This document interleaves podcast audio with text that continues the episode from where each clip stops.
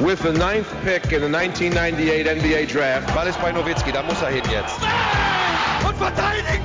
Verteidigen jetzt! Es ist schlicht und ergreifend der einzig wahre Hallensport.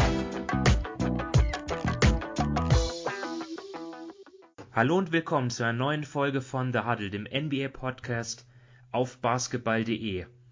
Heute wieder mit dabei Sven Scherer. Hallo Sven. Hallo Simon. Und Dominik Cesani. Hi Dominik. Hallo ihr beiden. Mein Name ist Simon Wisser.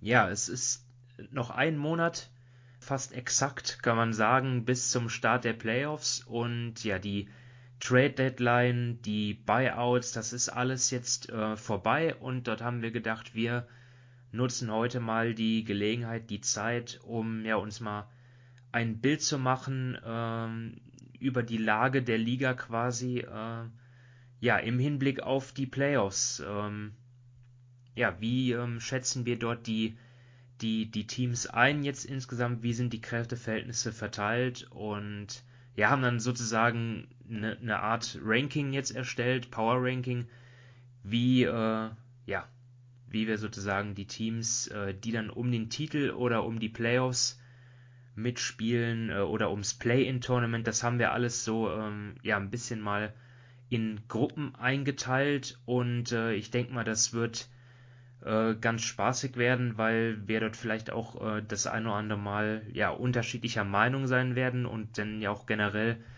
ja über die äh, Teams sprechen wollen, wie wir sie denn einschätzen. Ähm, und ja, äh, ich denke mal, insgesamt muss man sagen, in den letzten Wochen natürlich hat es viele Verletzungen gegeben. Äh, das ist, das macht es natürlich ja relativ schwer, sozusagen Teams ja einzuordnen. Äh, wir haben bei den Lakers Anthony Davis und LeBron James raus.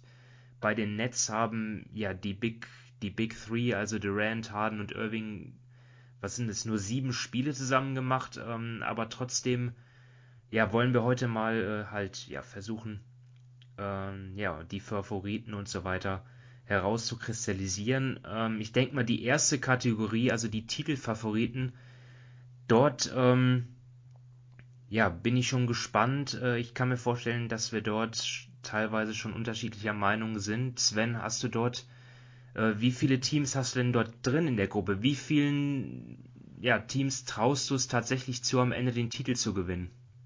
Also ich traue es mehr Teams zu, wie ich drin habe. Äh, aber wenn ich mein Geld heute setzen müsste, was ich grundsätzlich eigentlich nicht mache äh, in Sportwetten, dann denke ich, dass einer von drei Teams, die ich in der Kategorie 1 habe, als meine Titelfavoriten am Ende als Sieger herausgehen werden. Soll ich den ersten gleich mal nennen oder wollen wir erstmal über die Anzahl nee, diskutieren? Nee, also Habt du, ihr mehr du oder weniger? Schon hau raus, hau raus. Von mir aus auch alle gleich, ja? Ja, äh, also an, bei mir an Nummer 1 stehen die Brooklyn Nets. Ich habe an 2 die LA Clippers und an 3 die LA Lakers.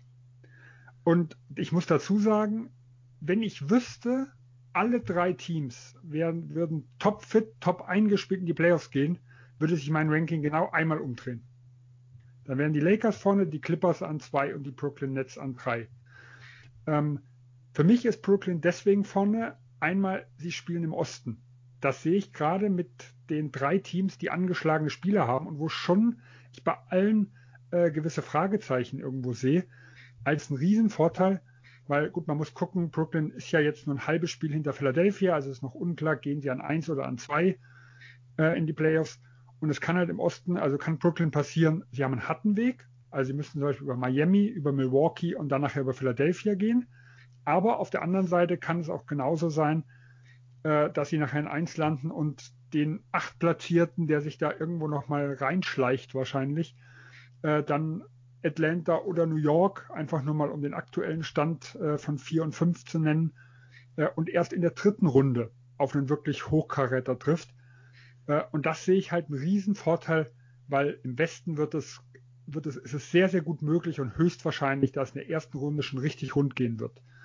Äh, und das bedeutet einfach, dass für mich in Brooklyn das, das, das Risiko, äh, dass wenn da einer der verletzten oder der anfälligen Spieler mal äh, früh aussetzen muss, noch nicht so in Form ist, dass das zum Stolperstein wird für mich deutlich geringer wird. Und ich glaube halt auch, je nach Matchup, dass Brooklyn ein bis zwei Runden, ich nehme jetzt einfach mal James Harden, weil der ist das größte Fragezeichen, sogar ohne ihn oder mit ihm mit einer, mit einer Minutenrestriktion äh, überstehen könnte, während das ich anderen Teams, also den anderen beiden äh, LA-Teams einfach nicht zutraue, solch einen äh, Rückschlag irgendwo zu verkraften. Okay, interessant. Ähm, wie siehst du das, Dominik? Also ähm, ich habe insgesamt, ich sage mal, viereinhalb Titelfavoriten. Also ähm, wenn wir jetzt von den drei ausgehen, die Sven genannt hat, ähm, bei mir sind jetzt auch die Nets an eins, die Lakers an zwei, die Clippers an drei. Ähm, ich glaube, Sven hat eigentlich das Hauptargument für die Nets genannt, im jetzigen, äh, zum jetzigen Zeitpunkt eben, dass sie, ich sage mal, berechtigte Hoffnungen haben dürfen, ähm, in der ersten Runde einen einfacheren Gegner zu haben. Denn ähm, Sven hat es eh schon angesprochen mit den Teams, die da drin sind. Mit ähm, auf vier ist, äh, sind die Knicks, die haben sieben Spiele Rückstand. Äh, auf vier sind die Knicks, die haben sieben Spiele Rückstand. Und auf sieben sind die Heat, die haben achteinhalb Spiele Rückstand. Und ich glaube, wenn da schlussendlich dann irgendwie ähm, die Celtics und die Heat nicht an sieben landen zum Beispiel, dann glaube ich, ähm, ist es für Brooklyn wirklich in der ersten Runde, egal ob sie auf eins oder zwei landen, ähm, wesentlich einfacher da, ihre Leute eben, die jetzt auch Verletzungen haben, eben wie Harden, ähm, dann, dann mit Durant, der ist ja auch, der hat ja sehr, sehr wenige Spiele gemacht. Bei Kyrie weiß man sowieso nie, ähm, was los ist, dass die da ähm, größere Chancen haben, die Leute, ähm, sage ich mal, schonender ähm, in die Playoffs zu bringen, als es bei den Lakers und bei den Clippers wäre. Also ich hätte, wenn wirklich auch alle fit wären, hätte ich auch die Lakers an eins, aber da muss man ehrlich sagen, ähm, Anthony Davis kehrt jetzt äh, also gegen Dallas zurück, aber auch mit einer Minutenrestriktion. Bei LeBron wird ähm, darüber geredet, dass es vielleicht Anfang Mai soweit ist. Dann hätte er noch, keine Ahnung, vielleicht neun, zehn Spiele, ähm, um da reinzukommen. Und wenn sie zum Beispiel auf fünf landen, ähm, da haben sie jetzt drei Spiele Vorsprung auf die Trailblazers, dann wäre, würde es in der ersten Runde gegen die Nuggets gehen. Und da gibt es sicherlich einfachere Gegner. Ähm, die Clippers habe ich an drei, weil ähm, ich glaube, die machen sage ich mal, den fittesten Eindruck jetzt von den drei Teams, die wir angesprochen haben, auch wenn Leonard jetzt aussetzt. Aber ja, ich glaube, da gibt's andere Fragezeichen, vielleicht auch ein bisschen spielerischer Natur, gerade eben weil sie ähm, recht selten den Korb attackieren. Das kann dann, das muss nicht unbedingt ein, ein Problem sein, aber es kann zu einem Problem kommen, weil eben wenn man extrem vom Shooting abhängig ist, dann kann da schnell mal gegen sehr gute Teams ein, zwei ähm, Spiele, in denen man wenig trifft, ähm, das ausbedeuten und Paul George ist, zum Beispiel, ist, ist auch noch ein bisschen was schuldig, sage ich mal. Das wären jetzt meine drei Teams. Auf vier hätte ich die Bucks. Ähm, ich glaube, die Bucks habe ich die letzten zwei Jahre schon ein bisschen überschätzt. Ich weiß nicht, ob ich es dieses Jahr wieder mache, aber sie haben für mich einfach, ich sage, ein besseres Fundament. Also ähm, der Ringer hat da heute gerade schon einen guten Artikel rausgebracht. Ich meine, die drei, die immer fit spielen werden, sind Janis, Middleton und Holiday. Und da kannst du da ähm, rundherum aufbauen. Sie sind, sage ich mal, wesentlich flexibler oder sie können flexibler in ihren Lineup sein, wenn es Budenholzer zulässt, eben mit ähm, die Vincenzo, du kannst Brook Lopez und vor allem du kannst PJ Tucker bringen. Du hast da mehr Sachen. Sie agieren auch generell ein bisschen flexibler in ihrem Spielstil. Sie streuen die Zone ein und True Holiday ist einfach ein viel, viel erstens mal besserer Spieler als Eric Bledsoe letztes Jahr und auch ein besserer Fit. Und deshalb habe ich da, sage ich mal, in die Bugs schon ein gewisses Vertrauen, aber bei denen ja schlussendlich steht und fällt alles mit Janis und der muss im Vergleich zu einem Leonard bei den Clippers, einem äh, einem Durant bei den Nets oder einem LeBron bei den Lakers halt einfach jetzt ähm, sage ich mal, erst noch beweisen, dass er den Playoffs wirklich den Stempel aufdrücken kann. Und dann habe ich noch so ähm, halb die Sixers, aber die Sixers können wir auch später dann noch besprechen. Ja, ich habe in der ersten in der ersten Gruppe äh, jetzt mal einfach mal angenommen, dass ähm, ja so die Teams einigermaßen in, in, in Bestbesetzung äh, antreten können. Also zumindest von den Spielern, wo wir wissen, die können in dieser Saison noch zurückkehren. Bei, bei Jamal Murray von den Nuggets zum Beispiel weiß man, ja, der wird diese Saison nicht mehr eingreifen. Das habe ich dann auch nicht berücksichtigt. Aber ansonsten alle Spieler, die theoretisch für die Playoffs fit sein können, die habe ich dann jetzt auch als fit beurteilt. Und dann habe ich dort im Westen einfach nur ein Team, das sind die Lakers, bei allen anderen sehe ich einfach zu viele Fragezeichen. Ich kann mir nicht vorstellen, dass äh, die Clippers, äh, die, äh, die Suns oder die Jazz, die, jetzt, die ich jetzt in der zweiten Gruppe habe, dass die äh, ja vier Spiele in der Serie gegen die Lakers gewinnen können, wenn Davis topfit ist, wenn LeBron topfit ist und der Rest auch, weil die Lakers sind, sind auch so schon defensiv top. In der gesamten Saison, glaube ich, an Nummer 1 im, im, äh, wenn man das Defensivrating sieht. Und äh, ja, wenn sie dann auch noch die zwei Superstars haben, ja, sehe ich keinen vorbei an denen. Ich sehe es dagegen im, im Osten eigentlich ausgeglichener, denn da habe ich jetzt die, die Nets, die Sixers und die Bucks dabei. Klar, die Nets äh, braucht man nicht drüber reden. Ähm, mit ihren Top 3. Die haben zwar jetzt relativ wenig ähm, Spielpraxis zusammen, aber ich glaube, dass ähm, ja, einfach bei Spielern auf diesem Level, dass das für mich ja ein, ein überbewertetes Thema ist. Ich glaube, Kevin Durant hat es vor kurzem auch selber gesagt. Ja, das ähm, ja, wird, wenn die drei sind so gut und verstehen sich so gut, dass da, dass die gar nicht viel äh, Spielpraxis zusammen brauchen. Ich finde aber, dass die Sixers äh, wirklich eine ernsthafte Bedrohung sind für die Nets, denn sie haben natürlich Ben Simmons, ähm, sie haben Joel Embiid, der als Center dort, ja, glaube ich, niemand, ihn kann, glaube ich, niemand stoppen von den, ähm, von den Teams, von den potenziellen äh, Konkurrenten. So, und ähm, da drumherum die Schützen finde ich einfach ein Team, das sehr gut zusammengestellt ist. Und die Bugs habe ich auch mit da drin, äh, genauso wie du, Dominik. Ich finde, die fliegen ein bisschen unterm Radar, man muss einfach mal sagen, ja, sie dominieren jetzt zwar nicht in der regulären Saison, aber sie haben ja auch ein bisschen experimentiert. So, ich finde, sie haben sich im Hinblick auf die Playoffs deutlich besser äh, verstärkt mit Drew Holiday und auch mit PJ Tucker. Da können sie dann auch defensiv, ähm, ja, sind sie besser darauf vorbereitet, mehr switchen zu können, nicht wie in der Vergangenheit immer diese Drop Coverage im Pick and Roll. Von daher ähm, finde ich, äh, ja, sind für mich alles drei Titelanwärter: Sixers, Nets und Bucks. Äh, bevor ich vielleicht noch kurz auf Philadelphia Milwaukee noch mit eingehe, die hatte ich ja nicht dabei. Ähm, wenn du meinst, Simon, dass die Lakers, die, also im fitten Zustand, sage ich mal, den Clippers äh, überlegen sind. Also für mich ist es eine 50-50-Serie, um es mal so äh, auch im fitten Zustand auszudrücken. Aber nehmen wir mal an, dieses, äh, also das würde so stimmen. Wäre das dann nicht zum Beispiel für die Clippers unglaublich interessant, auf vier rutschen. Die trennen ja nur eine Niederlage von den Nuggets, um die Lakers in Runde 1 zu bekommen. Weil das ist der größte Chance, dass die Lakers deutlich weniger eingespielt und weniger fit sind wie später. Und ich glaube, das ist ein Szenario, was man, was, was, was ich auch im Hinterkopf hatte, wenn ich die, wo ich die beiden gerankt habe. Die Serie der beiden LA-Teams in Runde 1 halte ich nicht für ausgeschlossen. Und das ist für mich, sowohl die Lakers können noch einen Platz rutschen. Der, der Vorsprung ist zwar schon äh, nicht gering, aber wir haben zwei Teams, die drücken können. Aber auch die Clippers, gerade wenn jetzt ähm, Lennart ausfällt und sie haben ja heute Nacht äh, gewonnen und haben George auch noch äh, gerestet. Also denen geht es scheinbar jetzt nicht wirklich drum, jeden Sieg irgendwo mitzunehmen äh, und den Platz 4 zu vermeiden. Da könnte es wirklich schon zum absoluten Kracher in Runde 1 kommen. Und ich glaube, das könnte das Worst-Case-Szenario der Lakers sein, falls sie nicht hier äh, momentan pokern und äh, ihre Leute einfach schonen und denen die lange Nase zeigen und sagen, wir gehen ausgeruht in die Playoffs und ihr äh, rackert euch hier mal ab, äh, sondern wenn es wirklich noch ähm, verletzungsbedingte Fragezeichen gibt. Und das wäre schon, ich glaube, ein absoluter Hammer, wenn die LA-Teams aufeinandertreffen würden in Runde 1. Das wäre sicherlich ein Hammer. Ähm, ich weiß nicht, ob, ob die Clippers da jetzt schon drüber nachdenken, wo noch 15 Spiele zu absolvieren sind.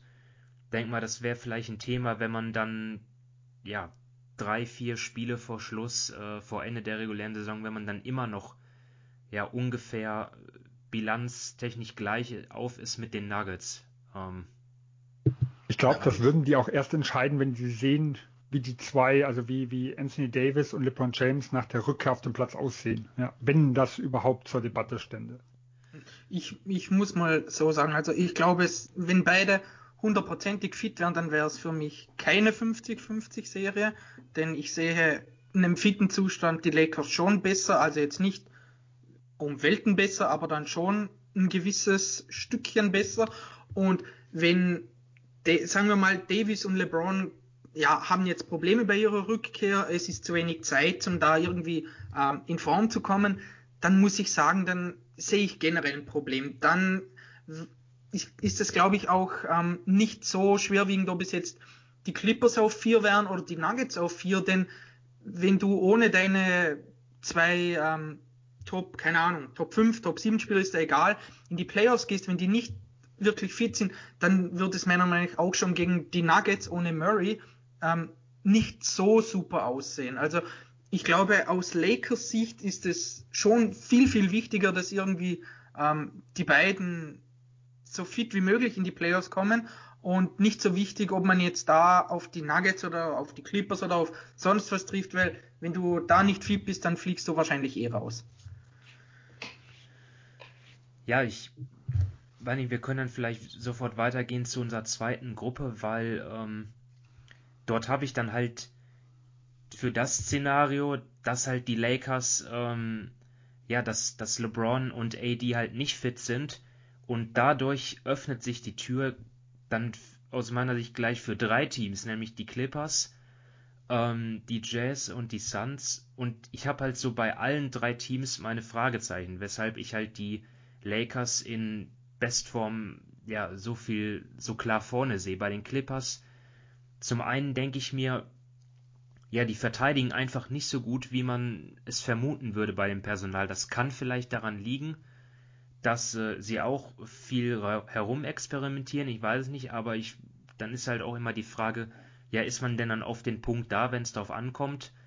Ähm, ich finde, sie erarbeiten sich, sie kommen viel zu selten an die Freiwurflinie, das ist für mich ein, ein, Faktor auch in den Playoffs, der eine wichtige Rolle spielt. Ähm, und ja, auf der Point Guard Position haben sie für mich einfach immer noch eine Lücke. Das kann, kann auch Rajon Rondo nicht schließen, aber seine Verpflichtung zeigt ja auch, dass er, ja, ähm, dass, dass die Clippers dort Handlungsbedarf gesehen haben. Und generell ein Team, was für mich einfach, ja, zu schwankend auch spielt und dann kommt natürlich dazu, ja, in der vergangenen Saison in den Playoffs, da war einfach dieser Einbruch dort gegen Denver in der Serie war einfach so massiv, ähm, ja, dass sie da ja jetzt auch, ähm, dass dort jetzt auch in der regulären Saison nichts daran ändert, da ich halt skeptisch bin. Und bei Utah muss man sagen, spielen eine absolut äh, grandiose reguläre, reguläre Saison, ähm, aber auch dort ist halt die Frage, ja, transportiert sich das dann in die Playoffs? Ähm, ich will nicht sagen, dass es ein komplett anderer Sport ist, aber es ist schon ein anderer Basketball. Es, ähm, wird mehr eins gegen eins gespielt, ist die Defense, in der Defense wird mehr geswitcht und dort ähm, bin ich einfach mal gespannt dann, ob Utah sich dann immer noch so viele freie Würfe ähm, herausarbeitet mit, mit ihrem Team Basketball. Eins gegen Spieler, die eins gegen eins ähm, Extraklasse sind, haben sie jetzt nicht so viele. Donovan Mitchell sicherlich, ähm, aber wer kommt danach? Was ist mit Rudi Gobert? Ist jetzt vielleicht komisch, wir reden hier über einen Spieler, der wahrscheinlich wieder Verteidiger des Jahres wird, aber trotzdem hat es ja in der Vergangenheit immer wieder äh, Matchups gegeben, wo er, wo er nicht mit zurechtkam defensiv. Ähm, ähm, ja, und, und bei den Suns, ich glaube, denen traue ich sogar dann in den Playoffs sogar noch ein bisschen mehr zu als, als den Jazz. Da ist dann aber die Frage natürlich, ja, reicht es an der Tiefe? und wie belastbar ist Chris Paul, weil in der Vergangenheit hat man gesehen, in den Playoffs ist bei ihm immer irgendwas. Das ist auch der Grund, weshalb er bislang ja, seine Karriere ein bisschen unvollendet ist, keine Finals-Teilnahme. Auch da bin ich dann noch einfach ein bisschen skeptisch. Ähm, bin ich da zu skeptisch? Sven. Ja, also äh, kurz bei mir, bei mir ist Tier 2 sind die Bucks und die 76ers, die habt ihr schon angesprochen. Das sind für mich okay. die Geheimfavoriten, die knapp hinter den dreien sind. Aber auch hier hatte ich überlegt, äh, also man kann sie gerade mit den Verletzungssorgen der ersten drei Teams auch in Tier 1 schieben. Ähm, das heißt, ich habe in meinem Tier 3, also die Dark Horse Contender für mich sind, die zwei Teams, die du angesprochen hast. Bei mir sind die Suns auf 6 vor den Utah Jazz. Ähm, ich habe bei Chris Paul eigentlich nicht diese Angst, äh, weil du hast recht, in der Vergangenheit war das in den Playoffs auch so. Aber auch in der regulären Saison hatte in der Vergangenheit deutlich mehr Probleme. Und das ist eigentlich seit Anfang letztem Jahr, äh, seit ja auch er angeblich Ernährung und alles umgestellt hat, in der regulären Saison von heute auf morgen nicht mehr der Fall. Also der größte Vorteil für die Houston Rockets mit dem Chris Paul und Russell Westbrook Trade sollte ja sein, Russell Westbrook ist verlässlich. Chris Paul fällt ständig aus.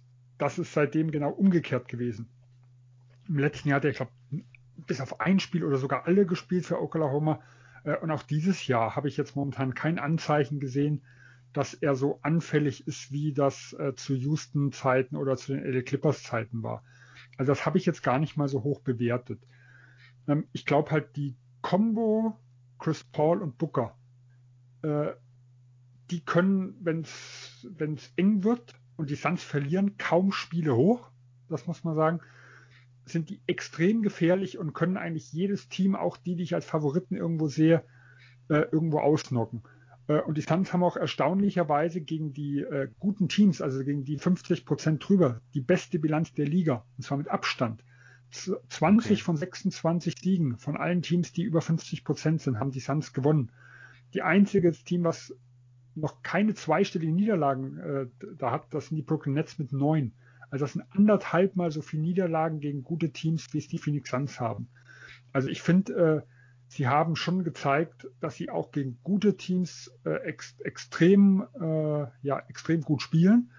Für mich halt das größte Problem ist, sie sind halt außer Chris Paul und auch Crowder sehr unerfahren, sehr jung. Also selbst für einen Booker ist es, sind ja die ersten Playoffs.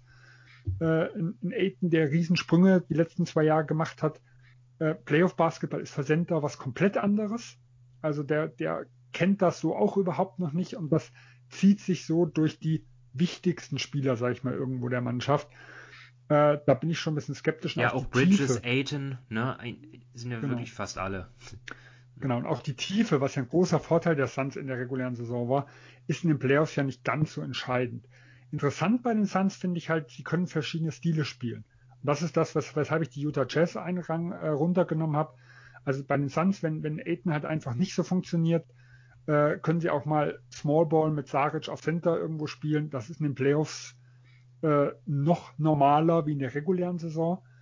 Äh, und hier ist halt für mich Utah ein bisschen limitiert, äh, was das angeht. Die haben ihren Spiel, äh, Spielstil. Wenn der funktioniert, dann sind sie extrem gefährlich. Aber ich habe einfach nicht das Gefühl, dass die Jazz dermaßen reagieren können, ähm, also diese, diese Adjustments einfach, wenn man merkt, in Spiel 1, 2, 3, oh, äh, unser Stil wird vom Gegner, äh, wird, ist gut gescoutet, der funktioniert nicht so richtig. Da glaube ich, dass einfach Utah da nicht so flexibel in der Hinsicht ist. Äh, und auch, was du angesprochen hast, mit, dass Gobert äh, ein bisschen Schwierigkeiten hatte. Das ist vollkommen richtig. Ich glaube, grundsätzlich ist es für diese äh, Big Men, die halt eher der Ringbeschützer sind, die sind etwas schwächer in den Playoffs. Und ich will es aber nicht mal nur an der Person Gobert festmachen das, das Hauptproblem aus meiner Sicht ist bei Utah einfach, sie brauchen in ihrem System den Ringbeschützer Gobert. Also selbst wenn er, wenn er, also er ist nicht auf dem Niveau zum Beispiel wie ein Embiid, äh, aber selbst wenn er jetzt gegen, gegen andere Bigmans wie ein Jokic oder sowas draußen halbwegs gut aussieht, dann fällt das ganze System der Jazz aber zusammen, weil das System ist extrem aggressiv, den Dreier zu verteidigen und äh, die Perimeterspieler oder die Guards Richtung Gobert äh, dann zu schicken und dass er dann die Zone dicht macht. Wenn er aber einen Jokic draußen verteidigt, dann ist er nicht da. Äh, und die Jazz haben halt einfach keinen zweiten Spieler, der dann, äh, der für mich ein richtig guter Help Defender ist und der dann die Zone dicht machen kann. Also nur Beispiel, die LA Lakers, wenn Anthony Davis draußen ist, LeBron James ist für mich ein hervorragender Help Defender und jemand, der ja auch äh, in den Finals schon Small Ball Center irgendwo gespielt hat. Und Kevin Durant hat das bei Golden State schon irgendwo gezeigt das sind welche, die können dann einspringen, wenn der Big Man draußen ist. Und das schafft halt Utah nicht. Das ist aber ein systembedingtes Problem und nicht nur rein Gobert. Äh, und das sehe ich halt schon als einen gewissen Nachteil, wenn die Teams das vielleicht irgendwo knacken können. Genau, und wenn ich da noch anknüpfen darf, ähm, gerne. Das finde ich gerade auch bei den Jazz. Ich glaube, da hat der Sven sehr was Wichtiges gesagt. Eben, es ist systembedingt und meiner Meinung nach auch ein bisschen personell bedingt. Denn wenn man sich mal ihr Team ansieht, ähm, sie haben gerade defensiv kaum Spieler, die wirklich die richtige Größe haben, sage ich mal. Du hast, du spielst mit Conley und Mitchell, die sind beide 6'1, du hast Jordan Clarkson, der ist 6'4 und dann hast du ähm, Bogdanovic und Ingels, die sind 6'7 und 6'8, das geht noch. Aber du bist einfach im Vergleich zu vielen anderen Teams bist du doch recht klein. Und wie jetzt Sven schon gesagt hat, selbst wenn, ähm, wenn Gobert dann an, an dem Perimeter rausgezogen wird, die, ähm, die Jazz haben auf den anderen Positionen nicht nur eventuell nicht das nötige Talent vielleicht für das äh, zum zum Help Defense, sondern denen fehlt schlicht und einfach auch die Größe. Wenn man das zum Beispiel mal mit den mit den sagen wir mit den Lakers vergleicht, du hast da eben er hat schon LeBron angesprochen, du hast blöd gesagt, ein Kuzma, der ist auch 6'10. Du hast, du hast einen Markeith Morris, der bringt die Größe mit. Selbst auf den kleineren Positionen, du hast einen Alex Caruso, der ist 6'5.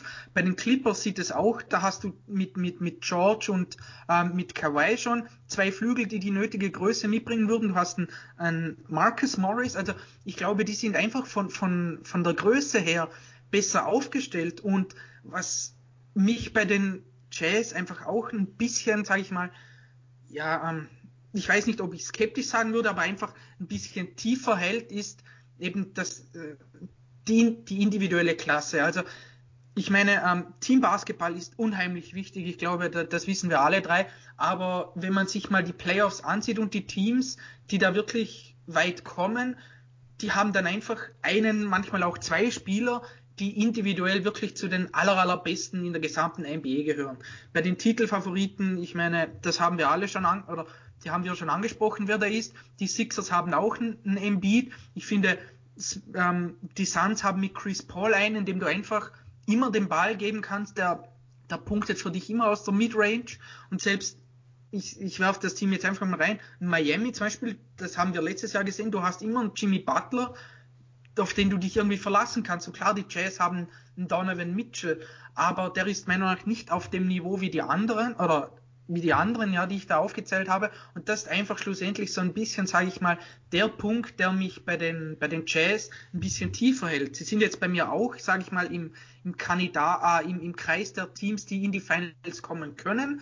Da sind sie jetzt insgesamt, sind sie bei mir auf Platz 6. Sie sind hinter den ähm, Suns. Die Suns sind bei mir auf, ah nee, die Suns sind bei mir auf Platz 6, die Jazz sind bei mir auf Platz 7 und dann kommt noch Miami, die meiner Meinung nach auch in die Finals kommen könnten, aber ich sehe irgendwie bei keinem der drei Teams, die ich da jetzt aufgezählt habe, ähm, es als wirklich realistisch an, dass sie zwei der Titelfavoriten schlagen. Und ich glaube, wenn man den Titel gewinnen will, dann musst du schlussendlich, ja, wirst du mindestens zwei der Teams schlagen müssen. Also eben im Westen die zwei LA-Teams und dann im Osten die Nets, die Bucks und die Sixers. Und das sehe ich bei den drei einfach nicht, aber ähm, die Suns habe ich dann doch noch ein kleines bisschen höher als die Jazz. Also du hast Miami im selben Tier noch, habe ich das richtig verstanden?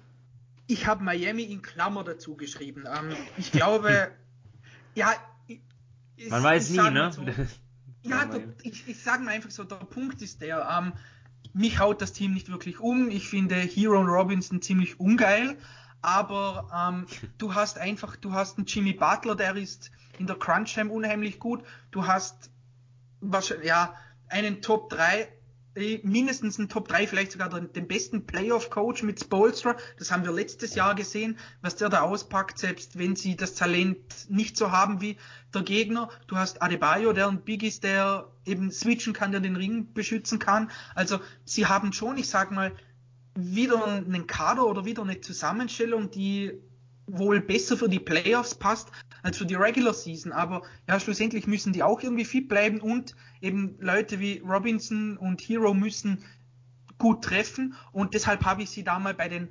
Geheimfavoriten, Schrägstrich Finals-Kandidaten in Klammer dazu geschrieben, eben weil der Weg in die Finals ja für sie auch nicht einfach wäre, wenn man das mal ansieht. Also, keine Ahnung, außer sie landen irgendwie auf vier oder fünf, da kann es gut sein, dass sie dann, ja, keine Ahnung, in der ersten Runde die Nets oder die Bucks haben und dann, ja, keine Ahnung, dann kommt ja der andere von, von dem Team und dann vielleicht in den Ostfinals dann die Sixers. Also der Weg, der Weg wäre wieder ähm, extrem hart für die Heat.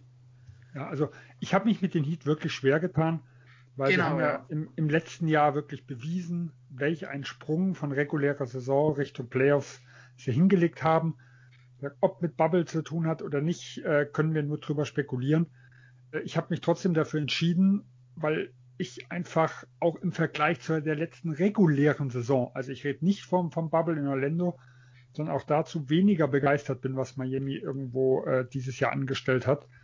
Äh, und habe sie nicht nur ins, nicht ins selbe Tier gepackt, also weil ich hatte die in den ersten drei Tiers diese sieben Teams bis Utah, habe sie also ins nächste Tier gepackt und habe sie aber sogar da ans Ende gesetzt. Also ich habe in meinem Tier 4, was für mich so die, ich sag mal, realistisch erste, zweite Runde, wo ich aber trotzdem als Favoritenteam nicht gegen spielen wollte, habe ich drei Teams gepackt und ich nehme jetzt erstmal Miami an 10, dass wir mal kurz dort äh, einhaken und nenne dann nochmal die zwei, die ich davor habe.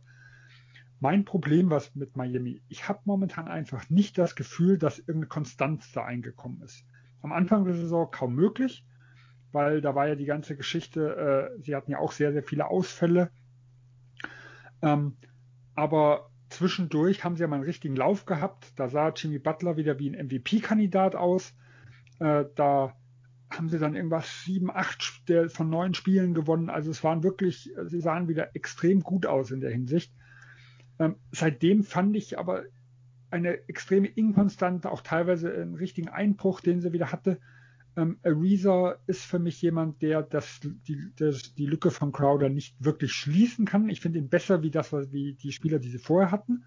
Also er ist okay. Bielitzer ist momentan komplett hinter meinen positiven Erwartungen, sage ich mal, irgendwo zurückgeblieben. Also ich glaube, sie sind hier schwächer aufgestellt mit Ariza wie mit Crowder im letzten Jahr, auch wenn, wie gesagt, äh, Ariza ich schon ein bisschen was zutraue. Äh, und aber für mich mit das größte Problem ist, Dragic wirkt momentan überhaupt nicht wie der Spieler der letzten Saison. Und ich rede wie gesagt auch nicht nur vom Bubble, sondern auch von der Saison. Da war für mich schon ein Kandidat äh, für den Six, Six Man of the Year Titel, also vielleicht nicht Favorit, aber so an drei, vier. Da hatte ich ihn auf jeden Fall gehandelt. Äh, ein Tyler Hero hat für mich einen Rückschritt gemacht. Und äh, ich habe es jetzt letztens im Podcast gehört, sehr, sehr mysteriös, wo es nur hieß, aus Miami-Seiten äh, hätte man gehört, also sie hätten sehr, sehr viel Sorge um Hero. Es war weder erwähnt, ob es um gesundheitliche Dinge geht, um spielerische Dinge, um seine Einstellung, ähm, aber das wäre aus mehreren Seiten von, von, der, von Miami-Sicht irgendwo gekommen.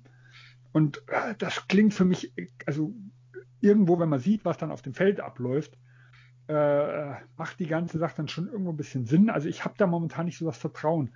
Auch die Dreierquote ist äh, immens gefallen, was Miami sehr gefährlich gemacht hat, gerade auch nachher in den Playoffs, weil da äh, Milwaukee und äh, extreme Probleme hatte. Und auch der Halbfeldangriff ist von absoluter Elite, was in den Playoffs ja extrem wichtig ist, äh, ins hintere Mittelmaß irgendwo abgerutscht. Also viele der Indikatoren des letzten Jahres sind dieses Jahr eigentlich nicht da. Das heißt, ich kann mich nur wenn ich sie höher setze, darauf berufen, okay, sie sind das Überraschungsteam des vergangenen Jahres, aber nichts von dem, was beim letzten Jahr in der regulären Saison, was da schon angedeutet würde, wurde, ist irgendwo in dieser regulären Saison übrig geblieben. Deswegen habe ich sie auch noch in dieses, in dieses vierte Tier gesetzt, hinter, und bei mir ist auf acht äh, Boston und auf neun ist Denver. Aber ich habe es ans Ende gesetzt, weil ich doch relativ viele Zweifel dieses Jahr habe. Ich habe da jetzt gar nicht äh, so scharf dann nochmal getrennt zwischen Teams, die ja unangenehm zu spielen sind oder nicht, sondern ich habe es einfach, ich habe jetzt alle Teams da reingepackt, die ich sicher in den Playoffs sehe, aber wo ich denke, die haben gleichzeitig eigentlich keine Chance aufs Conference Final. Und da sehe ich, ähm, da habe ich jetzt ohne Reihenfolge halt aus dem Westen die, die Nuggets, die Mavs und die Blazers drin.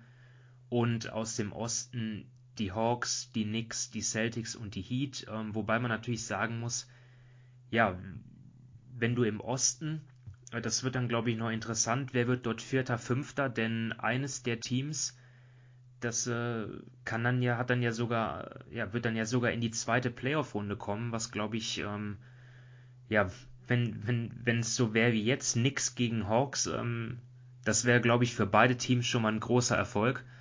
Ähm, von Boston und Miami hätte man das vor der Saison äh, eher erwartet.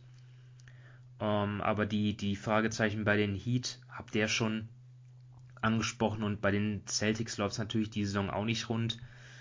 Ja, im Westen die Nuggets natürlich, ja, tragisch, was dort passiert ist mit, mit Jamal Murray, mit dem Kreuzbandriss, denn die waren richtig gut drauf.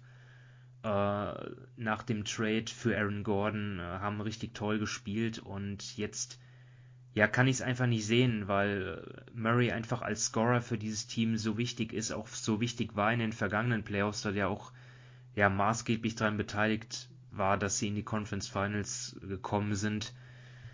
Ja, es ist wirklich schade, aber deswegen sehe ich sie in der jetzigen Konstellation. Es sei denn, das Szenario hatten wir eben äh, ein bisschen, ja, uns vorgestellt. Es, es sei denn, es kommt zu Clippers gegen Lakers, die, die Serie 4 gegen 5. Ansonsten, wenn es so bleibt wie jetzt, dann, dann sehe ich halt die Nuggets halt raus gegen die Lakers. Portland und Dallas für mich auch nur Außenseiterchancen ähm, auf die zweite Runde, vor allem bei Portland. Portland hat ja, äh, ich hab's, ich hab's mal ähm, ausgerechnet, die haben ja nur drei Spiele gewonnen, überhaupt gegen, gegen die äh, Teams, die bilanzmäßig vor ihnen liegen. Ähm, das ist ja auch, glaube ich, ein Grund, weshalb es jetzt auch weshalb jetzt auch Gerüchte aufkamen, dass das Management der Blazers nicht mehr so sonderlich überzeugt ist von, von, vom Trainer von Terry Stotts. Die Defensive ist einfach katastrophal. Dort hat es keine Fortschritte gegeben, trotz auf dem Papier äh, ja, besserem Personal. Ja, und auch Dallas. Dallas ist für mich auch einfach zu unkonstant. Man sieht es ja auch jetzt, ja, was sie für Spiele verlieren gegen Sacramento, gegen San Antonio, gegen Houston. Das kann sich eigentlich so ein Team nicht in der Häufigkeit erlauben. Also ich habe jetzt die sieben Teams, wo ich sage, also auf keinen Fall Conference Finals, aber in den Playoffs sicher dabei. Ja, ähm, ja, ich habe, also bei mir ist das dritte Tier und ich habe da eben auch eigentlich Teams, sage ich mal, die die erste ähm, Runde überstehen können und da habe ich eigentlich, ähm, eben Miami habe ich so ein bisschen dazwischen, die sind dann insgesamt auf acht und bei mir ist dann auf neun Boston und auf zehn Denver. Also das sind eigentlich die zwei Teams, die da wirklich drin sind. Ähm, ja, ich glaube, ähm, man hat eh schon viel gesagt. Ich würde schon irgendwie drauf setzen, dass noch Boston auf vier oder zumindest auf fünf kommt. Und dann, wenn sie dann auf die Knicks oder auf die Hawks treffen, dann sehe ich sie schon ähm, im Vorteil, ähm, weil sie einfach ja das bessere Team haben. Und ähm, bei Denver, ja, den hätte ich natürlich, ähm, oder sagen wir mal bei Boston noch kurz, ähm, ja, ich glaube, bei denen, da kann sicher Sven noch besser was sagen, aber da hängt natürlich auch einfach davon ab, ähm, wie fit die sind. Wenn man jetzt mal, keine Ahnung, den, den Verletzungsbericht ansieht, das ist jetzt irgendwie nichts wirklich Schlimmes, aber ja, irgendwie stehen da jedes Spiel vier oder fünf Leute drauf und drei davon sind mindestens welche, die eigentlich ähm, quasi die Stützen des Teams sind. Also jetzt sind Brown, ähm, Fournier, Tatum, Walker und Robert Williams drauf. Also ich glaube, ähm, wenn man jetzt mal das normal ansieht, dann sind irgendwie alle ähm, fünf Spieler sollten eigentlich wichtig sein für, ähm, für die Playoffs für Boston und das ist eigentlich so für mich auch bei ihnen ein bisschen das Thema, dass sie sagen wir mal nie wirklich alle total fit sind. Also gerade die, die ähm, unheimlich wichtig wären. Smart hat jetzt dieses Jahr 38 Spiele gemacht, ähm, Kemba 37 und Kemba spielt auch, ja, kann vielleicht auch Sven was zu sagen, aber jetzt auch nicht irgendwie mega super. Und deshalb sind die für mich jetzt ähm, ja drin, dass sie die erste Runde überstehen können, gerade eben wenn sie auf vier oder auf fünf landen. Aber ansonsten sehe ich da bei denen einfach auch ja zu viele Probleme so ein bisschen und bei Denver, ja, ich meine, da ist einfach der Murray-Ausfall, der macht sehr, sehr vieles kaputt. Wenn sie in der ersten Runde auf die Lakers treffen würden und die sind äh, überhaupt nicht beisammen, dann sehe ich da schon Chancen, dass sie ähm, weiterkommen, nur schon alleine eben, weil ähm, Jokic so gut ist, aber ja, deshalb sind die für mich insgesamt auch nur auf Platz 10 und ja, maximal, sage ich mal, die überstehen vielleicht eine Runde. Ja, also du hast es angesprochen bei Boston. Das Problem, wir haben es über die ganze Saison immer wieder angesprochen, ist halt, dass es extrem dünn im Kader ist, dass wenn wichtige Stützen ausfallen, äh, viele junge, unerfahrene Leute da reinspringen müssen, die, wenn es jetzt in den Playoffs gegen die besseren Teams geht, da eigentlich äh, nicht viele Minuten kriegen dürften. Äh, und zu Kemba Walker, als er angefangen hat, da war ein ganz klarer Minusspieler. Das ist er jetzt meiner Meinung nach nicht mehr, aber er ist auch noch weit weg von dem Hoffnungsträger, also dem, Max-Spieler, den sie irgendwo verpflichtet haben, der so diesen, dieses Zünglein an der Waage sein könnte, um sie dann äh, an Philadelphia, Brooklyn oder Milwaukee irgendwo vorbeizuschleusen. Also wenn da nicht äh, der A, die, A er konstanter spielen kann, also auch dann mehr Minuten irgendwo abreißen kann, der Wurf wieder ein bisschen besser fällt ne, und er an die Zeiten halt nicht anknüpfen kann von Charlotte oder von den ersten zwei bis drei Monaten in Boston, äh, dann sehe ich da momentan auch eigentlich über diese drei Top-Teams, äh, dass da spätestens dann halt in Runde zwei Schluss ist, wenn nicht verletzungsbedingte äh, Ausfälle da irgendwo für ein Kippen der, der, der Serie sorgt. Deswegen habe ich ja Boston zum Beispiel auch nicht äh, zu meinen Dark Horse Contendern irgendwo gezählt. Und wie gesagt, Denver habt ihr es angesprochen, es wäre, es ist einfach so schade, äh, dieses Team nicht zusammenzusehen. Und für mich so das richtig Bittere ist, dass es ja vermutlich zwei Jahre lang wir auf dieses Team verzichten müssen. Weil das ist ja meist eine Einjahresverletzung, wo ein Spieler ausfällt und dann dauert so ein, ja, oft noch ein halbes Jahr, bis er wirklich fit äh, wieder ist. Ja, und das kommt im noch nächsten dazu. Jahr, genau, und im nächsten Jahr wird ja alles vermutlich wieder einen Monat früher stattfinden. Äh, und dann könnte er gerade so zwei Wochen vor den Playoffs vielleicht überhaupt erst wieder zurück sein. Äh, und dann wären quasi so, ja, die vielleicht zwei wichtigsten Jahre der Denver Nuggets äh, irgendwo weg, weil dann müssen sie entscheiden, was machen sie mit Aaron Gordon. Äh, und sie müssen ja jetzt im Sommer oder spätestens 22 entscheiden, was machen sie mit Michael Porter Jr. Äh, und wir werden das Denver-Team vermutlich davor nicht in Top-Besetzung sehen. Und wie gesagt, hat mich extrem geärgert. Ich hatte den Nuggets viel zugetraut und hätte sie auch in die Richtung wie die Phoenix Suns irgendwo gesehen.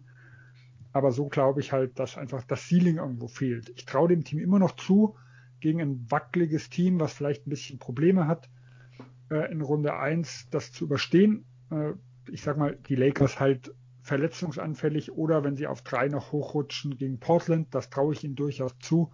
Aber realistisch ist für mich ein Erstrunden aus, auch bei den Nuggets schon. Ja, ist wirklich, ist wirklich richtig, richtig bitter. Ähm, ja, Und Simon, du hast ja dann, wen hast du dann noch, noch ähm, bei den normalen Playoff-Teams ja, ich wollte ich Dallas, wollt, oder? ich, ich wollte sagen, also ich halte mich jetzt erstmal raus, weil ich habe das nicht so feingliedrig gemacht. Ich habe ja jetzt schon die, ja, das passt schon. die ersten sieben und ja die ersten sieben aus beiden Conferences habe Ja. ich jetzt schon schon eigentlich genannt, so als sichere Playoff-Teams Okay. zumindest. Und ähm, dann macht ihr jetzt noch, ähm, was ihr dann noch über habt. Ja, also bei mir ist, ähm, sagen wir mal, das nächste Tier sind einfach die normalen Playoff-Teams. Ähm, da glaube ich, die kommen in die Playoffs rein, ob es jetzt per Play-in ist oder nicht. Aber denen traue ich irgendwie ähm, nicht wirklich zu, dass sie eine Runde gewinnen. Ähm, sie können unangenehm werden, aber außer sie treffen direkt aufeinander, weil da habe ich zwei drinnen. Dann könnte es natürlich sein, dass sie einer von den beiden in die zweite Runde kommt oder es muss so sein, aber den, also da habe ich jetzt vier Teams drin und den traue ich irgendwie sonst nicht zu, dass sie in die zweite Runde kommen. Also das wäre dann Platz 11, 12, 13 und 14. Da habe ich jetzt auf 11 habe ich Portland, auf 12 habe ich die Knicks, auf 13 Atlanta und auf 14 Dallas. Aber ich glaube, da kann man es auch irgendwie, blöd gesagt, würfeln. Ähm, du hast eh schon ein bisschen angesprochen, Simon, bei Portland ist für mich einfach ähm, erstens mal das mit der Defensive und was mir einfach bei ihnen auffällt, erstens mal, sie haben ein negatives Net-Rating, ähm, was jetzt auch, also es ist nur jetzt bei Cleaning Glass ist es nur, nur mit ähm, minus 0,1, also im Endeffekt sind sie ähm, ja gleich, aber es spricht dann auch irgendwie nicht ähm, für sie, weil was mir einfach bei ihnen auffällt, ist, sie hatten enorm viele Spiele, auch gegen, gegen nominell schlechtere Teams, ähm, die knapp waren und da hat dann Lillard das am Ende einfach rausgerissen. Und das ist meiner Meinung nach nicht irgendwie ein, ein langfristig ähm, erfolgsversprechendes Konzept. Ähm, ja, ich glaube, sie haben ja immer noch die gleichen Probleme wie die letzten Jahre. Also sie haben natürlich auf den kleineren Positionen, jetzt auch mit Paul, auch ähm, Spieler, die heiß laufen können, die enorme Qualität haben, gerade Lillard und äh, CJ McCollum, aber gerade am Flügel, ähm, ja, sie haben Covington geholt, aber ich glaube, ich weiß nicht, wie oft wir das im Pod schon angesprochen haben, aber Covington ist auch besser als Helpverteidiger und nicht direkt als 1 zu 1 Verteidiger. Und wenn man halt dann im Westen schaut, oder ich meine, die Clippers haben zwei gute Flügelspieler, die Lakers haben LeBron und ja, es ist dann einfach unheimlich schwer, die da irgendwie gegen die Teams weiter zu tippen und selbst wenn sie, keine Ahnung, sagen wir mal, sie werden Siebter oder sonst irgendwas. Ich sehe die jetzt auch nicht gegen die Suns zum Beispiel oder gegen die Jazz zu gewinnen, weil die Teams ähm, sind für mich einfach über sieben Spiele gesehen konstanter. Da müsste wirklich Lillard einfach, ja, komplett heiß laufen. Und das kann natürlich sein, dass er das macht, aber ich würde da wirklich irgendwie nicht jetzt darauf setzen und deshalb, ja, sehe ich da Portland in den Players, aber jetzt nichts Besonderes. Ähm, ja, bei den Knicks, da kann sicher Sven nachher noch mehr dazu sagen, weil ist ja ein Knicks-Fan. Ähm, bei Atlanta, ja, ich glaube, da hat der Trainerwechsel ihnen wirklich gut getan. Also sie haben sich jetzt wirklich ähm, gefangen, sind ja Absolut, über, die letzten ja. zehn, über die letzten zehn Spiele sind es jetzt 7-3. Ähm, davor haben sie auch wirklich vieles gewonnen. Die waren ja, ich glaube, wo wir, als wir mal über die sprachen, waren sie ja wirklich, äh, glaube ich, keine Ahnung, auf Platz 10 oder so. Und da haben wir ja wirklich äh, auch darüber gesprochen, dass sie eine Enttäuschung sind. Aber auch bei denen ist halt irgendwie der Punkt, oder, ähm, wie fit die schlussendlich sind. Weil ähm, Cam Reddish hat Achillessehnenprobleme, da kommt irgendwie in zwei Wochen, wird er wieder angesehen. Jetzt Trey Young hat was am Knöchel, Gallinari hat was am Fuß. Hunter ähm, muss man auch ähm, ansehen, oder? Wie das, das bei ihm ist. Also auch die haben ähm, wirklich wieder einige Spieler, die Verletzungsprobleme haben. Ähm, da muss man sehen, wie fit die sind. Und deshalb ja, habe ich sie da auch drinnen. Und ich glaube, zu Dallas hast du ja eh schon alles gesagt. Was bei denen mich wirklich ähm, als Dallas-Fan unheimlich nerven würde. Also wirklich unheimlich ist, dass sie so inkonstant sind. Denn man hat ja eigentlich gesagt, ähm, ja, nee, ich meine, ich, ich folge einigen Dallas-Fans äh, auf, auf, auf Twitter, von dir höre ich es ja auch, ähm, die hätten jetzt wirklich über die letzten Spiele, ich glaube, sie haben ja wirklich ein, ein einfaches Restprogramm, hätten sie da, oder hat, haben sie ja immer noch und hatten sie auch jetzt die letzten Wochen. Und da las man wirklich ähm, sehr oft, ja, die überholen jetzt noch die Blazers und die Lakers und kommen dann sicher in die Playoffs und so weiter. Und ich meine, das ist ja immer noch möglich, also ist ja wirklich noch im Bereich des Möglichen, aber wie du schon gesagt hast, dann verlieren sie wieder so saudumme Spiele gegen die Kings und so weiter und, und das ist schon irgendwie, ich meine, wir hatten sie ja vor der Saison wirklich, ähm, glaube, ich weiß nicht, du hattest sie, glaube ich, sogar auf drei im, im Westen oder so irgendwas und wir hatten sie auch recht ja, hoch. Hör mal auf, ey. Ja, nee, ich meine, es war ja jeder, jeder hatte bei Dallas irgendwie Zuversicht und ähm, aber eben diese Inkonstanz, die würde mich so aufregen und deshalb sehe ich irgendwie auch nicht, wie das dann in den Playoffs gegen bessere Teams plötzlich irgendwie das weggehen soll und die dann, ja, keine Ahnung, wenn sie auf sieben landen, dann wirklich gegen die Suns eine Serie gewinnen. Da sehe ich einfach das gleiche Problem wie mit den Blazers. Die Klasse wäre an sich vorhanden, zum da gegen ein anderes Team gewinnen, aber mit der Inkonstanz sehe ich nicht, wie sie vier Spiele gewinnen werden. Das Ding bei Dallas ist einfach, die sind in der Regel so abhängig vom, ja, ob der Dreier fällt oder nicht. Sie haben ja kaum Spieler, die wirklich äh, ihren eigenen Wurf kreieren können. Ja, die meisten Spieler sind abhängig von Doncic. So, und der sorgt natürlich, der ähm, sorgt für die freien Würfe. Ja, aber dann gibt es einfach Abende, wo Tim Hardaway nichts trifft oder Josh Richardson in der Regel nichts trifft und dann, wenn dann Kleber auch noch einen, einen Off-Day hat und dann niemand was trifft, ja, dann verlierst du auf einmal, ähm, ja, sogar gegen Houston, weil du einfach, ja, auch nicht mal was anderes versuchst, mal irgendwie mehr, mehr, ähm, ja, in Korbnähe oder aus der Mitteldistanz zu machen. Also da, da, da ist mir dieses Team einfach zu, zu eindimensional einfach und deswegen sehe ich sie auch in den Playoffs da nicht so viel reißen. Ähm, da müsste Porzingis dann wirklich schon äh, noch erheblich eine Schippe drauflegen. Ja, also ich habe Dallas äh, zwar auf Platz 11, aber auch äh, im nächsten Tier, also zu dem Team, wo ich zwar als sicheres Players-Team sehe, aber als Überraschung fände, wenn sie überhaupt eine Runde überstehen. Und was ich so den Eindruck habe, also ich finde allein Dallas ist durch Luka Doncic halt extrem gefährlich. Äh, solch ein Spieler hat vielleicht außer Golden State, die aber von der Gesamtklasse her noch etwas drunter sind, ähm, kein Team in diesem Tier mehr irgendwo zu bieten. Aber was ich im Vergleich zu letztem Jahr das Gefühl habe, ich habe Damien Lillard, oder? Also. Ja, okay, ja, okay, ja, Lillard natürlich. Den wollte ich nicht mit rausnehmen, ja. Ähm, hey doch. Ja. wer? Damien wer? ah, der Kenn ich nicht. ähm, aber wo ich das Gefühl äh, bei Dallas habe, dass die dieses Jahr nicht dieselbe Lust haben, miteinander zu spielen wie letztes Jahr Äh, ob das jetzt am gesamten Team oder an einzelnen Charakteren liegt.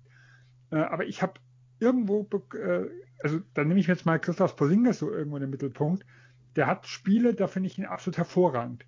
In anderen Dingen, da hat man so das Gefühl, er ist genervt, weil er die Würfe nicht bekommt. Äh, dann nimmt er irgendwelche wilden Dinge, weil er halt schon seit drei Minuten keinen mehr gemacht hat, einfach nur um mal wieder einen zu nehmen. Ähm, und wird dann aber auch als Strafe, um es mal sozusagen, von Doncic dann die nächsten drei, vier Minuten vollkommen ignoriert. Äh, und ich habe jetzt, ich glaube, es war vor dem Dallas New York Spiel, da habe ich, wenn ich mich nicht alles täusche, im New York Nick Podcast, ähm, hat, hat einer der, der, der Knicks-Spezialisten mit einem ehemaligen Baseballer gesprochen, der jetzt in Dallas irgendwo die Mavs covert. Äh, und er hat nur gemeint, ihm wäre aufgefallen, dass in diesem Jahr Doncic über Christoph Porzingis und umgekehrt nicht einen guten Satz verloren haben. Also da wird nicht der andere mal gelobt. Das ist wahrscheinlich ein bisschen übertrieben gesagt, nicht einen guten Satz.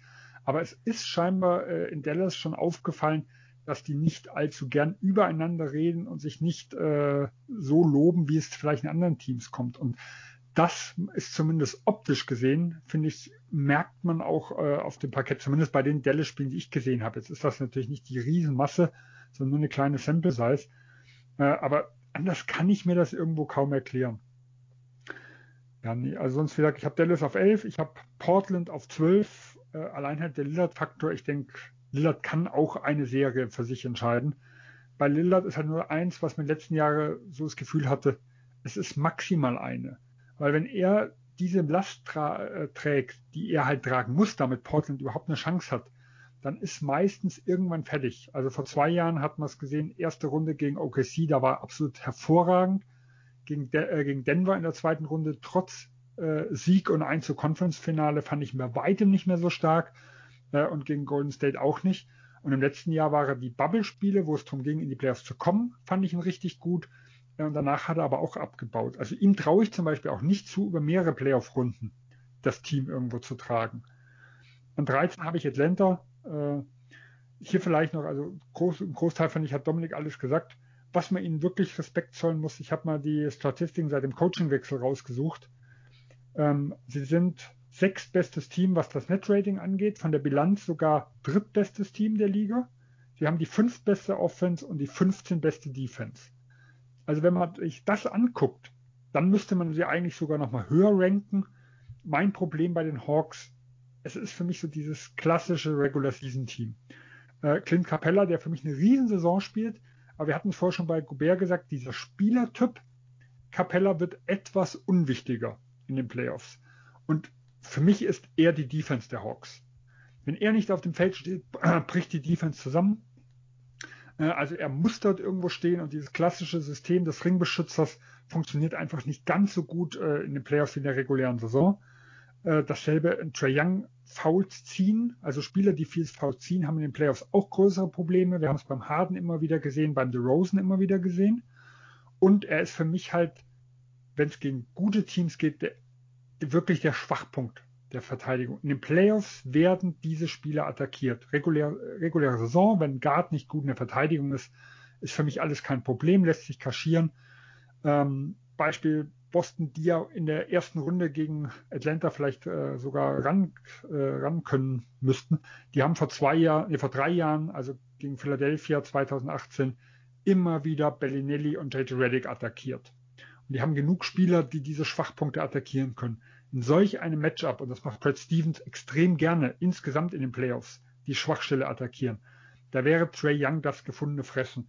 Und dazu kommt halt Nate McMillan, der in den letzten Jahren in Indiana immer überzeugt hat in der regulären Saison und weniger überzeugend war in den Playoffs. Ich glaube, das ist so das Problem mit den Hawks.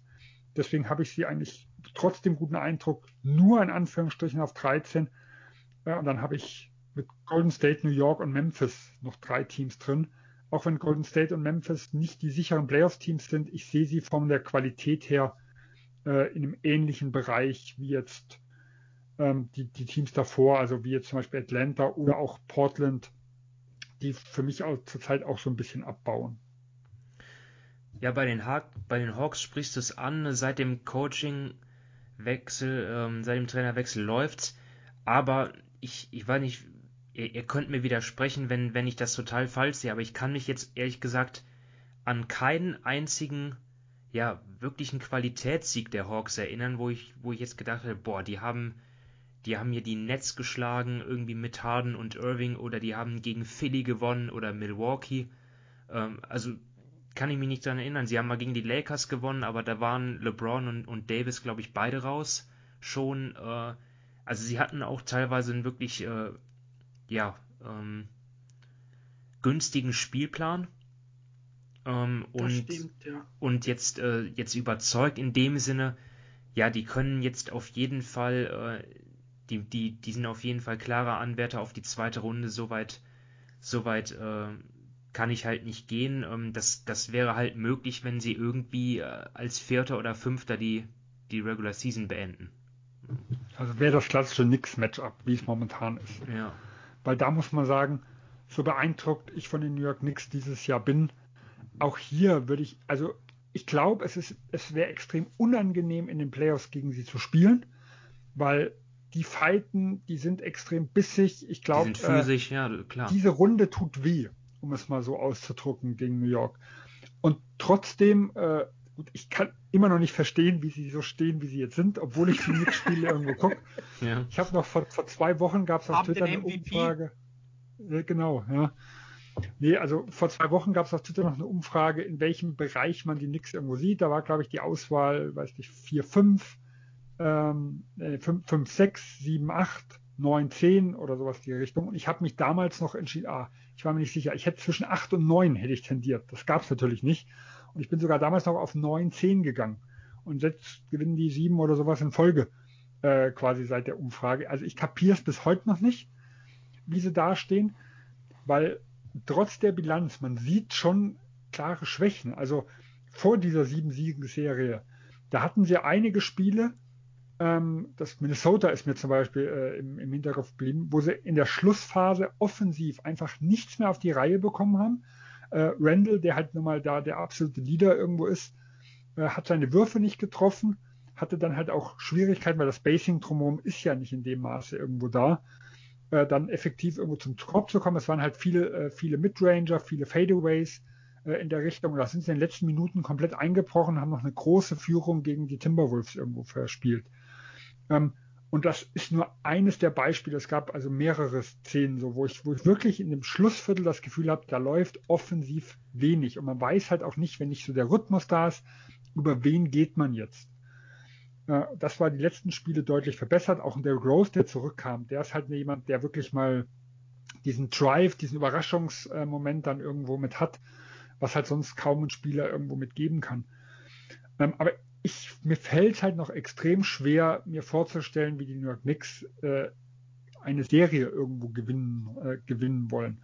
Dafür glaube ich halt einfach, dass die, die Offensivpower dann halt doch fehlt.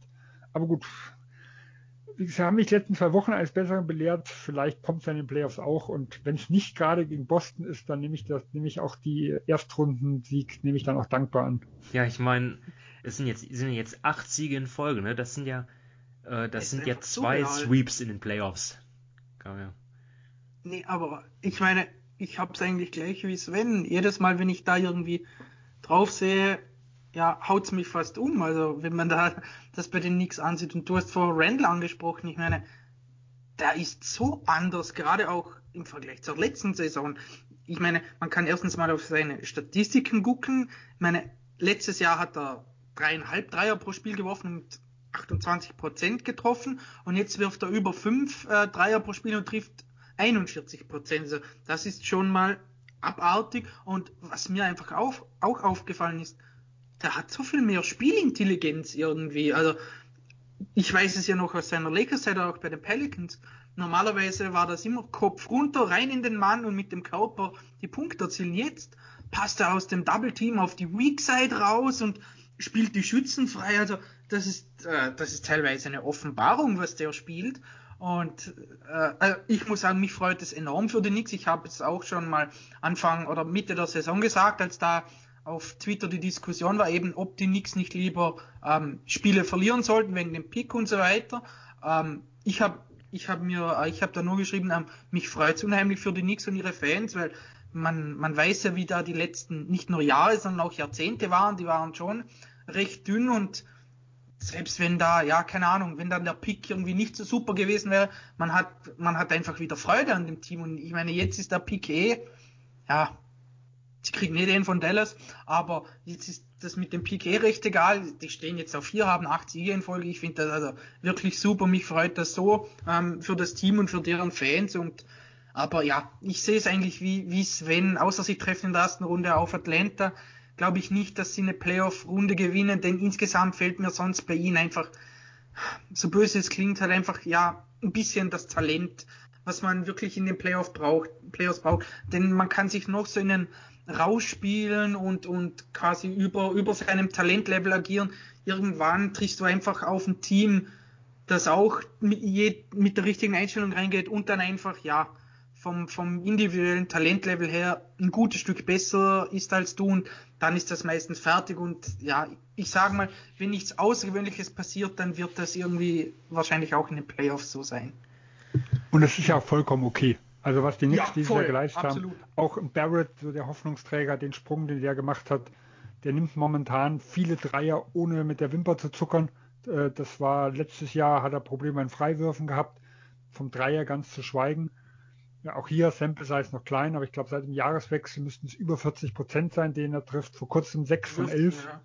Ja, also, wirft 39 Prozent bei vier Versuchen, also das ist super. Ja, ja, also der Schritt geht absolut in die richtige Richtung äh, und ein vierter, fünfter oder also direkter Einzug in die Playoffs, wenn man das Play-in vermeiden könnte, das wäre schon eine Hammer-Saison, egal wie es nachher ausgeht. Okay, wir müssen weitermachen. Ähm, dann jetzt noch mit den Teams, die, äh, ja, denen wir Chancen ausrechnen aufs Play-in-Tournament beziehungsweise auf den letzten Playoff-Platz dann noch, ähm, was dann vermutlich ein sicheres Erstrunden aus ist. Dominik, wie viele Teams hast du da drin? Also ähm, ich habe das nochmal gezweiteilt so ein bisschen. Ähm, ja. Ich habe so quasi können das Play-in gewinnen und sind einfach nur Teams, die im Play-in teilnehmen. Ähm, aber das auch, keine Ahnung, ich habe zum Beispiel, ich sage es einfach mal, die Pelicans und ähm, äh, noch reingenommen oder einfach das mit können im Play-in teilnehmen, obwohl sie schon dreieinhalb Spiele Rückstand haben auf Platz 10. Aber ja, die habe ich auch noch drin, hab, ja. Genau, aber ja, ich glaube, da wäre es ein bisschen kritisch. Aber ich habe jetzt mit ähm, können das Play-in gewinnen. Da habe ich jetzt insgesamt fünf Teams drin. Ähm, nicht wirklich sortiert. Ich habe ich, ich glaube, die sind alle insgesamt von, von der Stärke her gibt es da keinen, den der, der, der derzeit überragt. Ich habe da jetzt ähm, im Osten habe ich da Indiana, die Raptors und die Bulls und im Westen habe ich die Warriors und die Grizzlies. Ähm, wenn ich das da kurz durchgehe, bei den Warriors, ja, erklärt sich von selber Steph Curry und wenn Draymond über acht Punkte macht. Ähm, bei den Grizzlies ich glaube, die machen eigentlich auch. Ansonsten, die hatten ja auch Verletzungen. Ähm, da kommt Jaron Jackson Jr. kommt jetzt wieder langsam. Ähm, die hatten ja auch immer der wieder. hat heute Nacht gespielt. Genau, ja. Also der ist in dem Fall schon zurück. Ähm, die hatten ja auch immer so ihre Verletzungsprobleme. Da finde ich auch, dass sie sich gut halten. Und wenn da jetzt, meine Jackson Jr. war ja lange raus. Ähm, da muss man auch sehen, wie der reinkommt. Wenn der recht gut in, in, äh, in guter Verfassung ist, dann traue ich denen auch zu, dass sie dann ähm, auf sieben oder acht landen. Und im Osten, ja, da hast du halt ähm, bei den Raptors, da muss man nicht viel sagen. Ich glaube, bei deren Saison irgendwie, ähm, das hat jeder mitbekommen, ähm, unheimlich viele Verletzte, sie spielen in Tempo und so weiter, aber wenn da die Leute ähm, jetzt halbwegs, sage ich mal, ähm, wieder zurückkommen, ähm, dann müssten die eigentlich von ihrer eigentlichen Klasse her, ähm, sind sie besser als der Rest, sage ich mal, der sich da ähm, unten tummelt, aber ja, ich meine, diese Saison hat man irgendwie keine Garantien und dann noch ja, ähm, die Bulls, die sich ja, sagen wir mal, da haben wir eh schon genü äh, genügend darüber gesprochen, die sich eigentlich verstärkt haben sollten. Den rechne ich eher so ein bisschen theoretische Chancen aus, auf die würde ich auch keinen Pfennig setzen und ja, bei den Pacers, ehrlich gesagt, da weiß ich nicht, was ich von denen halten soll. Also, ja, die finde ich irgendwie komisch, aber die habe ich jetzt einfach auch mal reingenommen. Sie halten, sie sind jetzt auf neun und wenn das jetzt alles so bleiben würde, könnte ich würde ich denen sofort zutrauen, dass sie ja, keine Ahnung, gegen die Wizards und gegen die Hornets gewinnen und dann auf Platz 8 in die Playoffs einziehen. Ich glaube, bei den Raptors ist ja so krass. Die haben ein Net-Rating von plus 0,9. Also ich habe jetzt ja. auf der NBA-Seite geguckt. Das heißt, ja, genau. das ist das 14. beste Net-Rating, müssten damit eigentlich eine positive Bilanz haben und sind neun Siege drunter. Da fragt man sich wirklich, was da passiert. Ja, also rein auf dem Papier sollten sie schon ein äh, klares Play-in-Team irgendwo sein. Und wenn man einfach mal äh, sich den gesamten Kader anguckt und trotz der Abgänge auf der Center-Position, wir reden hier eigentlich von einem Team, was im letzten Jahr auf Augenhöhe gespielt hat mit den Boston Celtics, äh, die acht, acht oder 59 Siege geholt hatten und denen, wenn es ein bisschen gut gelaufen wäre, vielleicht sogar ein Finals-Einzug bei dem möglich gewesen wäre, weil auch hier Miami, Toronto wäre für mich ein, ich sag mal, Miami hätte ich als Favorit gesehen, aber so eine sechs, sieben Spiele-Serie hätte ich denen auch zugetraut. Also wenn da alles läuft, wären sogar die Finals drin gewesen. Und jetzt sind die auf elf äh, und müssen wirklich befürchten, äh, da aus dem Playoff zu rutschen. Und ich bin mir noch nicht mal sicher, was sie denn wirklich wollen. Weil jetzt hat Laurie länger gefehlt. Gut, Van Fleet war verletzt und hat dann ein Spiel äh, Sperre. Äh, und jetzt haben sie dann äh, American Flynn haben sie viele spielen lassen. Also man ist sich jetzt nicht mehr so sicher, ob die nicht vielleicht auch ganz glücklich damit sind, das Ding jetzt abzuschenken. Äh, so, aber dann hauen sie plötzlich wieder eine Siegesserie irgendwo raus, dass sie dann plötzlich doch wieder eine Chance haben, ins Play-In zu kommen. Also aus den Raptors werde ich nicht schlau, aber auf dem Papier ist das eindeutig das Team, was am gefährlichsten äh, sein sollte von den Ostteams, weil wenn ich mal eigentlich ab 8 gucke, von der reinen Leistungsqualität haben von 8 bis 10 eigentlich kein Team verdient, in dem Tier zu sein, den traue ich das, das, das zu, den Play, das Play-In zu gewinnen. Ja, aber eins, ein Team muss reinkommen. Äh, und entweder es ist Toronto oder eines der Teams kommen rein, die ich momentan einfach eigentlich nicht sehen würde. Also Indiana fällt momentan auseinander. Ich glaube, Turner wird vermutlich die gesamte Saison ausfallen. Sabonis ist ja auch angeschlagen. Charlotte ist ja auch extrem verletzungsanfällig und die Wizards sind momentan auf einem, äh, einem richtigen Run, hatten davor aber auch wieder vier oder fünf Niederlage in Folgen. Mit denen kann ich relativ wenig anfangen. Ich hatte schon abgeschrieben, jetzt spielen sie plötzlich wieder gut. Also es ist Kampf um Platz 8 im Osten ist echt richtig heftig und die Bulls, ich glaube, Lavin ist ja wegen, vermutlich wegen Covid raus. Da weiß man auch nicht, wie er zurückkommt. Die habe ich persönlich zum Beispiel jetzt schon abgeschrieben. Hm, ja, also ich habe jetzt auch kein anderes Team mehr, was, was, was ihr noch nicht genannt hattet. Ich habe auch jetzt zum Beispiel, obwohl sie auf Platz 8 stehen noch, habe ich die Hornets eigentlich auch mit sehr geringen Playoff-Chancen, was aber eigentlich ja, zumindest finde ich gar nicht schlimm ist. Ich meine, die Saison für Charlotte war ein Erfolg. Ja, sie haben gezeigt, dass sie Fortschritte gemacht haben. Äh, mit Haywood, der eine gute Saison gespielt hat, mit LaMelo Ball natürlich, der gezeigt hat, dass er der Point Guard der Zukunft ist. Und jetzt, ähm, ja, natürlich unfreiwillig durch Verletzungen von Monk, von Haywood, von, von Ball, äh, geht es halt ein bisschen abwärts und dann haben sie doch noch die Chance, ja, vielleicht nochmal in den Top 10 zu picken, finde ich eigentlich gar keine schlechte Konstellation für dieses Team. Ich habe da auch äh, Chicago, wo man sich ja schon fragt, ja, ähm, warum sind die nicht besser jetzt eigentlich mit, mit Vucevic, ähm, weil vor Levins Verletzung äh, haben sie auch nicht gut gespielt. Äh, Thais hatten sie geholt, also dort äh, ist noch kein wirklicher Fortschritt zu sehen, aber trotzdem auf dem Papier ja eigentlich so einzuschätzen, dass sie eigentlich ja diesen letzten Playoff-Platz bekommen sollten. Aber Toronto ist ja auch noch dabei. Also Toronto oder Chicago, denke ich, und auf der anderen Seite äh, im Westen halt Memphis oder Golden State. Wobei die Pelicans, wenn da natürlich Zion Williamson dabei ist und Brandon Ingram, ja, die, sind, die könnten vielleicht doch gefährlich werden, aber die müssten dann ja vermutlich zwei Spiele in Folge gewinnen. Auch nicht einfach. Ähm, und sie müssten verteidigen und das schaffen sie eh nicht. Ich sag ja. mal, die müssten ein Spiel über die Runden bringen. Ich habe jetzt nicht den genauen Wert. Ich habe letztens bei uns im Forum von einem Pelicans-Fan gelesen.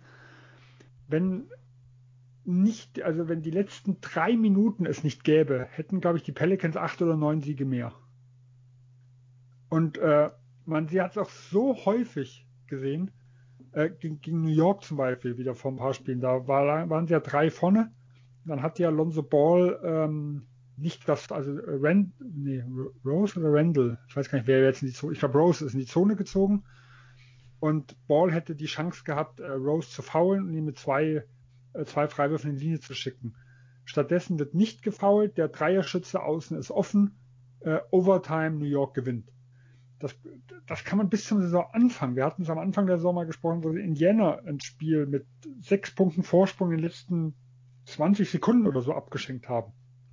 Und es sind mehrere Dinge, die man, im, die man da irgendwo hat. In der Schlussphase bringen sie Spiele nicht über die Bühne. Ähm, kann natürlich ein bisschen sein, man ist jung, es ist vielleicht auch ein bisschen strukturell das Problem. Brandon Ingram wirkt da sehr, sehr oft zum Beispiel kopflos. Für sein ist es halt schwierig mit seinem Skillset, wenn dann wirklich alles in der Mitte zugemacht wird, äh, da irgendwo hinzukommen. Und ich glaube, sie sind auch besser wie ihre Bilanz. Aber ich traue ihnen einfach so, wie sie, wie sie momentan Spiele closen, nicht zu San Antonio noch einzuholen, weil San Antonio ist halt einfach deutlich konstanter für mich wie die Pelicans und den Vorsprung würde ich jetzt mal tippen, retten die noch über die, über die Bühne. Ja, also ich habe da die Pelicans auch aufgeschrieben, aber ich glaube auch nicht, dass die reinkommen. Du hast eh schon ja so gut wie alles gesagt. Dann sie hätten ja genügend Klasse an Spielern, aber ich finde auch, ihr Kader ist einfach nicht, nicht ausgewogen. Also wenn man dann sieht, dass sie teilweise eben, äh, ja, ich meine, sie spielen dann Bledsoe, Ball, Ingram, Zion und Steven Adams.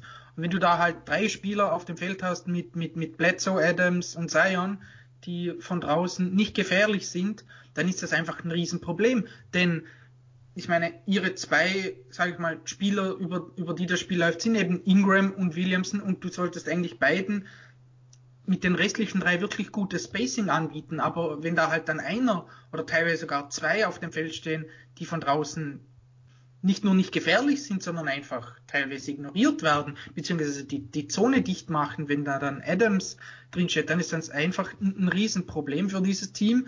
Ähm, Sven hat es mit den letzten Minuten schon angesprochen. Ich glaube, das ähm, ja, verdichtet es sogar noch ein bisschen und eben sie verteidigen auch nicht gut. Also ähm, ja, ich, sie, sie sollten theoretisch besser sein, das hat Sven auch schon gesagt, aber ich denke auch nicht, dass die jetzt diese dreieinhalb Spiele da auf die Spurs aufholen. Sie haben ja jetzt auch vier in Serie verloren.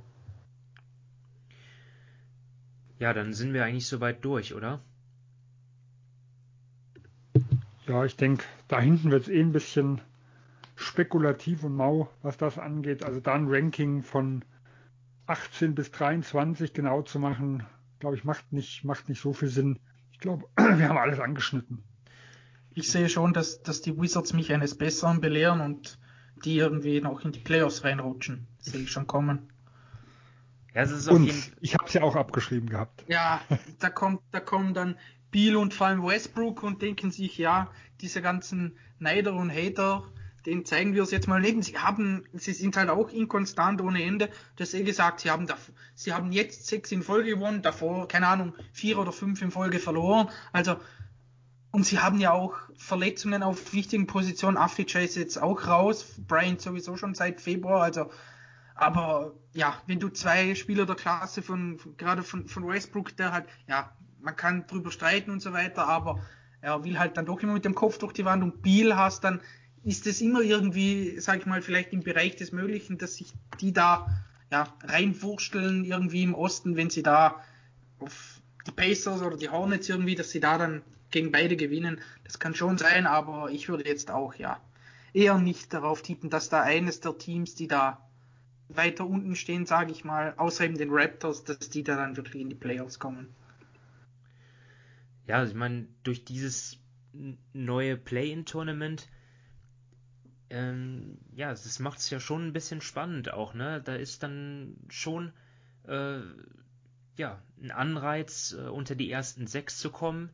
Dann im Osten natürlich, äh, ja, wer wird Vierter und Fünfter, hat sogar die Chance, dann in die zweite Runde zu kommen. Im Westen haben wir thematisiert, auch dort ist das Seeding, äh, könnte entscheidend sein. Äh, ja, das ist das, ähm, worauf wir jetzt dann in den nächsten Wochen dann noch ähm, schauen und, und was, was, ist, was da halt die, die restliche Regular Season noch spannend macht, bevor es dann in die Playoffs geht. Ähm, ja, vor Start der Playoffs werden wir sicherlich nochmal sprechen. Ne? Wir haben ja auch noch die Themen Awards zum Beispiel, äh, All-NBA-Teams werden wir dann auch noch äh, alles thematisieren. Äh, für heute war es das äh, von uns. Äh, bedanken uns wieder fürs Zuhören und ähm, ja, macht euch eine gute Zeit und bis zum nächsten Mal. Ciao. Tschüss. Tschüss.